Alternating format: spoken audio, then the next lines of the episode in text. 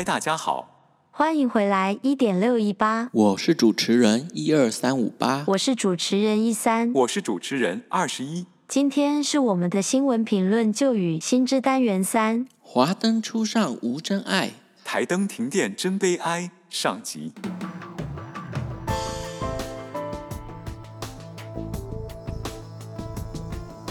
华灯初上第三季看完了吗？相信大家应该都知道凶手是谁了吧？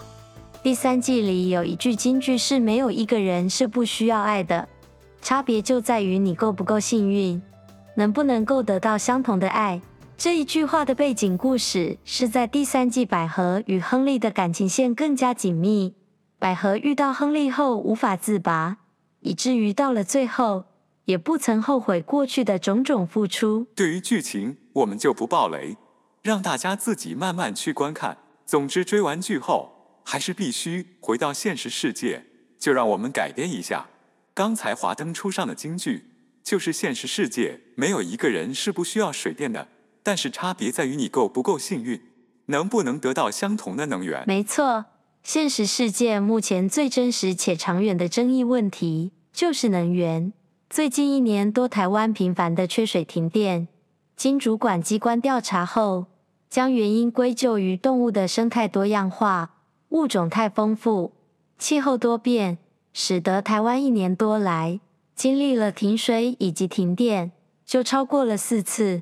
而除了水电以外，我们其他的能源、石油、天然气等储备量，也因为俄乌战争。导致库存告急。我们在想，可能是因为这些年的戏剧收视率太好，剧情太过精彩，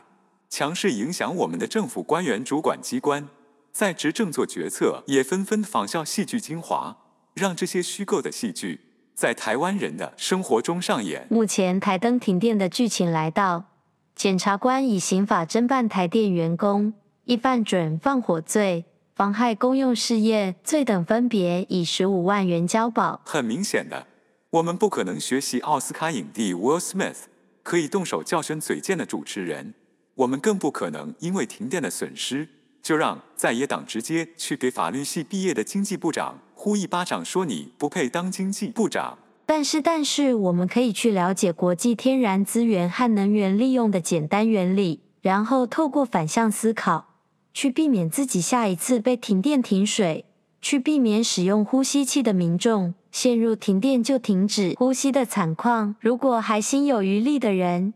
甚至可以靠投资能源赚到钱。我们这一个能源系列整理了最近几个月关于世界各地的能源新闻，再来试着把自己当一个能源公司的老板，来看看怎么面对和解决能源问题。那今天能源系列上集会从机在便利店。减碳比减肥还难的中东，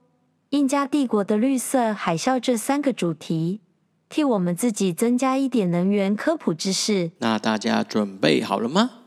那我们就请一山帮我们介绍第一个主题：机载便利店。Let's go！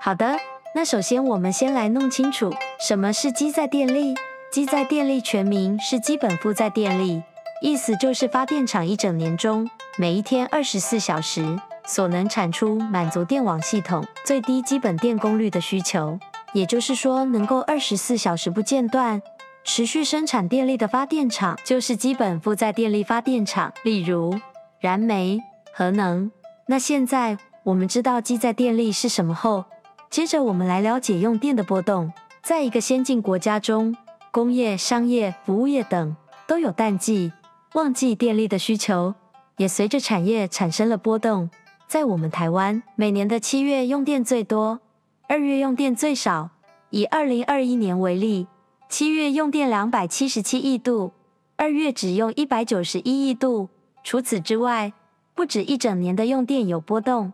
每天。在不同的时段的电力需求也有每日的波动。以今年三月四日为例，下午三点用了三千万千瓦的电力，而上午六点只用了两千三百万千瓦的电力。经由这些数据，就知道全国近期用电的波动后，那假设我们现在有一个案子，有足够的资金要汰换全台湾的发电厂，那我们就可以来设计规划。我们是要依照尖峰时期用电量，还是离峰时期的用电量去盖发电厂呢？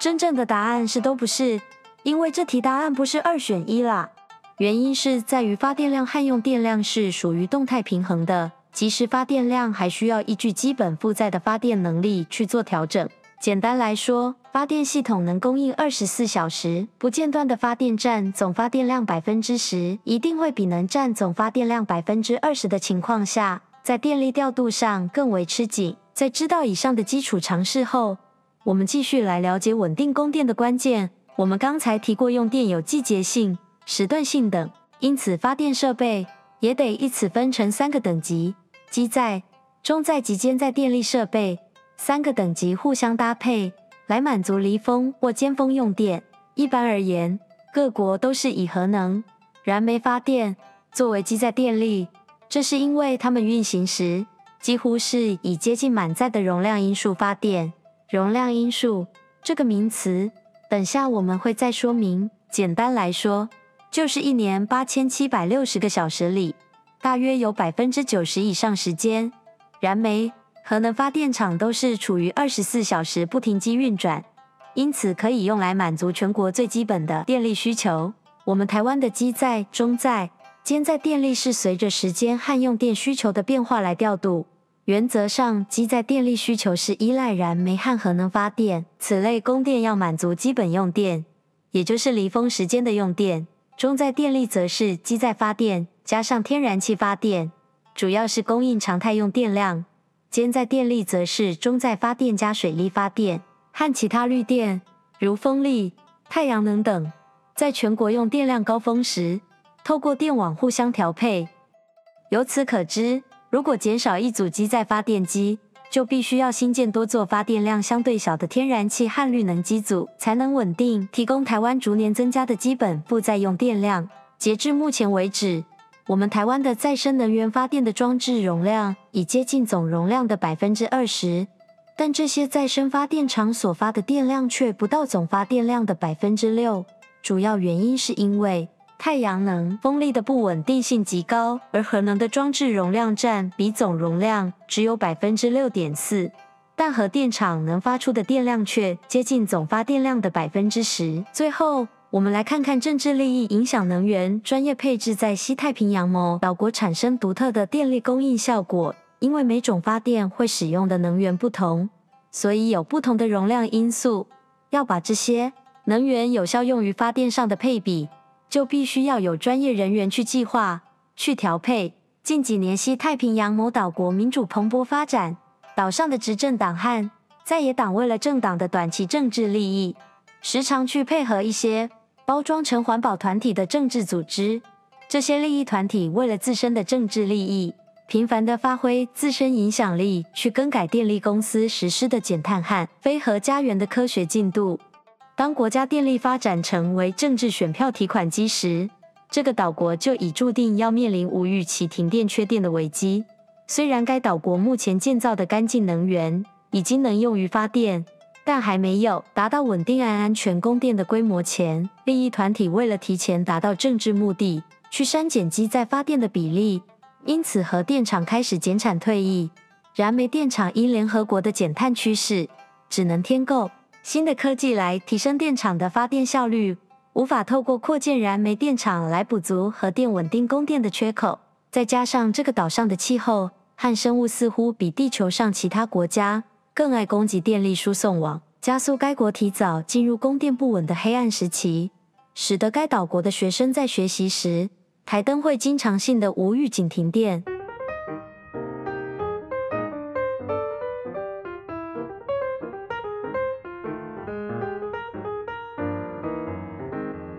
听完这则新闻，我们可能会误解，我们是不是在说政治很烂？但实际上并不是这样子的，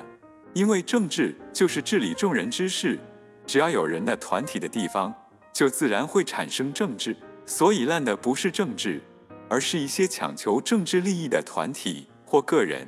但解铃还须系铃人，在错误政策上造成的电力问题，最终也要透过政治人物们的自我觉醒，达成共识，去规划出短中长期的稳定能源供应的政策。而目前台湾供电的实际情况，就像是我们刚刚在前言改编华灯初上的京剧一样：现实世界没有一个人是不需要电的，但是差别在于你够不够幸运，能不能够得到相同的供电。在台湾的我们，就是现在住的地方要够幸运，该区域的供电电网系统够强壮，也远离虫鱼鸟兽够远，才能有比较低的几率不会停电。最后。我们刚刚在新闻中，在兼载发电时提到绿电，也就是我们所谓的再生能源。现在也提供一些二零二一年再生能源发电的数据，让大家了解为什么绿电的发电厂已经建造了很多，但是供电量或供电压却如此不稳定。主要原因在于一个叫做容量因数的数据，容量因数数值越高，越能够二十四小时全天候发电。这个数值是介于零至一，换算成百分比后就是百分之零至一百，核电百分之九十，燃煤百分之八十五，地热发电百分之七十，燃气百分之四十五，离岸风电百分之三十七，陆域风电百分之二十七，太阳光电百分之十四。在了解数据后，我们便能理解，当然煤和核能。因政策在不适当的时间急速地降低机载发电的配比，那整体电力供应不稳定造成的危机，便是各行各业无法避免的损害。我们这里说的各行各业，也包含电力公司本身，因为单就三月三日的全国停电，在赔偿电费的项目损失就要赔偿新台币七亿元，这个金额还不包含各行各业停电暂停营业的。商业损失，最遗憾的是有无法赔偿的伤害，就是有病患，因为停电过久而导致病患呼吸器备源电力不足，无法呼吸而丧命。